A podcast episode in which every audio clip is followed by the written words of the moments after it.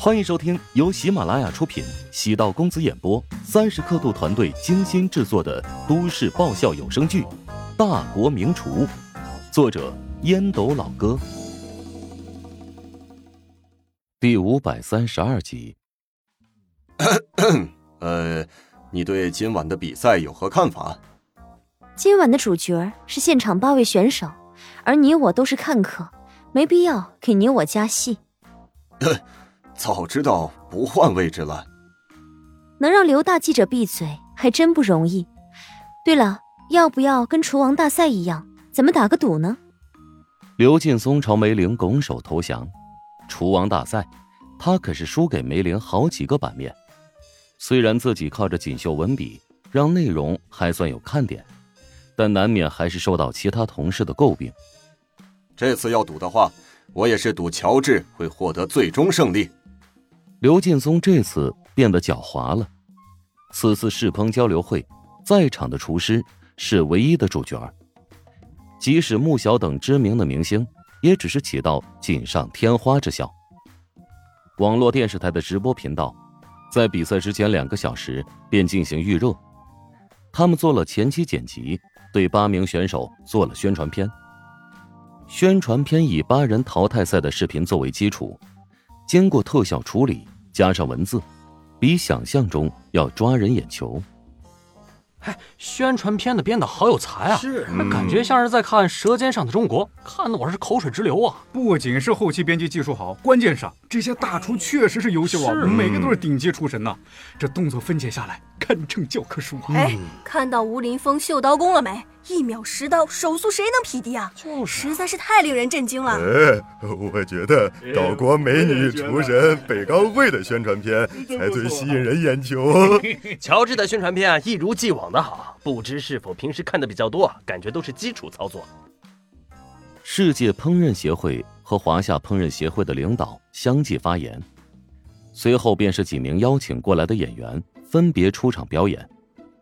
三个节目过后。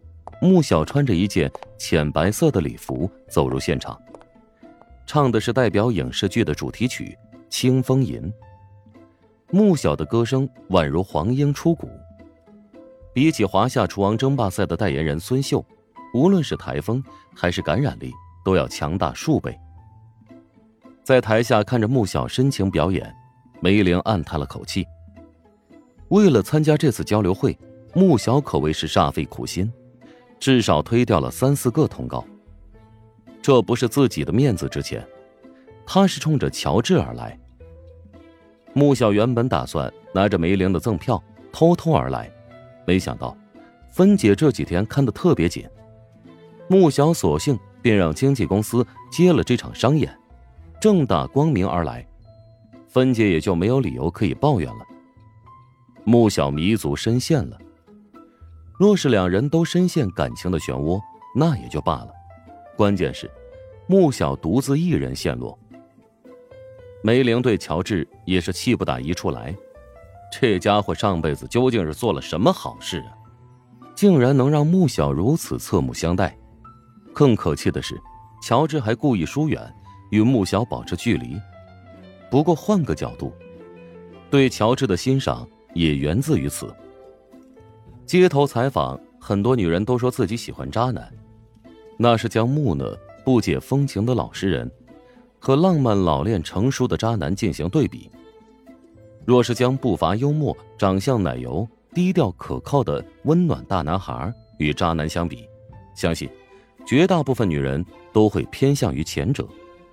其实，梅玲很好奇，女追男隔层纱，穆小这么主动的贴过去。乔治的铜墙铁壁是否早晚会被击溃？表演结束，来自瑞士的评委主席宣布决赛开始。巨大的电子显示屏出现赛场鸟瞰的全景，各种直播方式汇聚在后台，通过导播进行切换，观众们可以看到现场的画面。当镜头掠过乔治的瞬间，引起一阵巨大的欢呼声。吴林峰铁青着面色扫向乔治。尽管自己淘汰赛表现优异，但乔治还是无可争议的最大热门。比赛的形式很简单，三十二名评委不在现场，而是被隔绝在一个餐厅。等厨师们做好了之后，再由专人送到现场去给评委进行打分，意味着每个厨师的菜都会被打乱，随机交给四名评委进行品尝。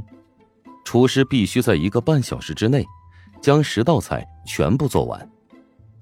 最终十道菜的总得分加上淘汰赛两道菜的得分，成为最终成绩。这是一个较为公平、公正且有悬念的比赛方式。著名的饮食主持人刘夏和邓丹，在比赛过程中跟厨师进行互动，如此可以让现场变得更为有趣，不至于让观众觉得乏味。一个半小时内完成十道菜，对于有经验的厨师，时间是足够的。但是，这是世界舞台，每道菜都要保持高水准。难度就非常大了，厨师们迅速行动起来。乔治也知道时间宝贵，一个半小时对中餐厨师而言是非常苛刻的要求。中餐厨师需要高汤定位，熬制高汤便需要三四个小时。镜头在八位厨师之间开始轮回转换，因为是东道主的缘故，画面自然停留在吴林峰和乔治的身上更多一点。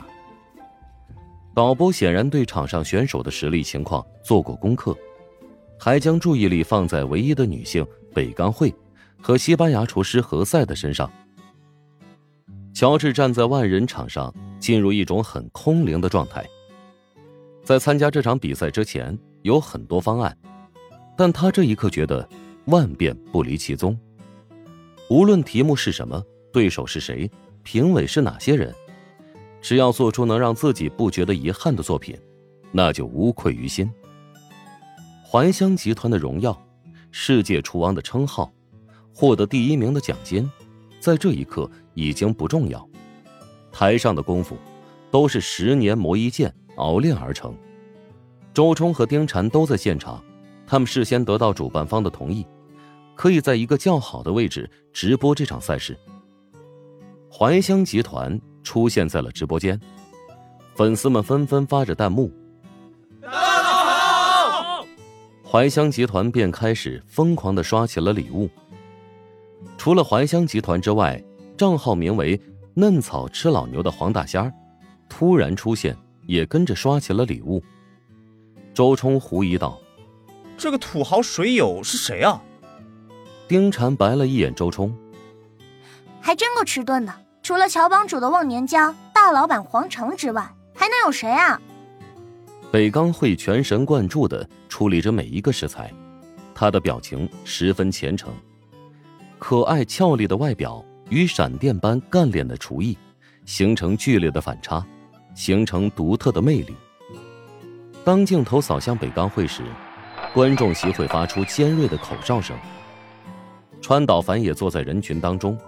他特地从岛国赶来，便是为了关注这一战。阿慧在灶台上的魅力，让人没法抵抗。川岛繁也决定，此战结束之后，便会领着阿慧返回家中，跟父母进行摊牌。如果阿慧能够赢得这场重要比赛的胜利，川岛繁也相信，只要自己足够坚定，有百分之八十以上的概率说服顽固的父母。阿慧。你一定要赢啊！本集播讲完毕，感谢您的收听。如果喜欢本书，请订阅并关注主播。喜马拉雅铁三角将为你带来更多精彩内容。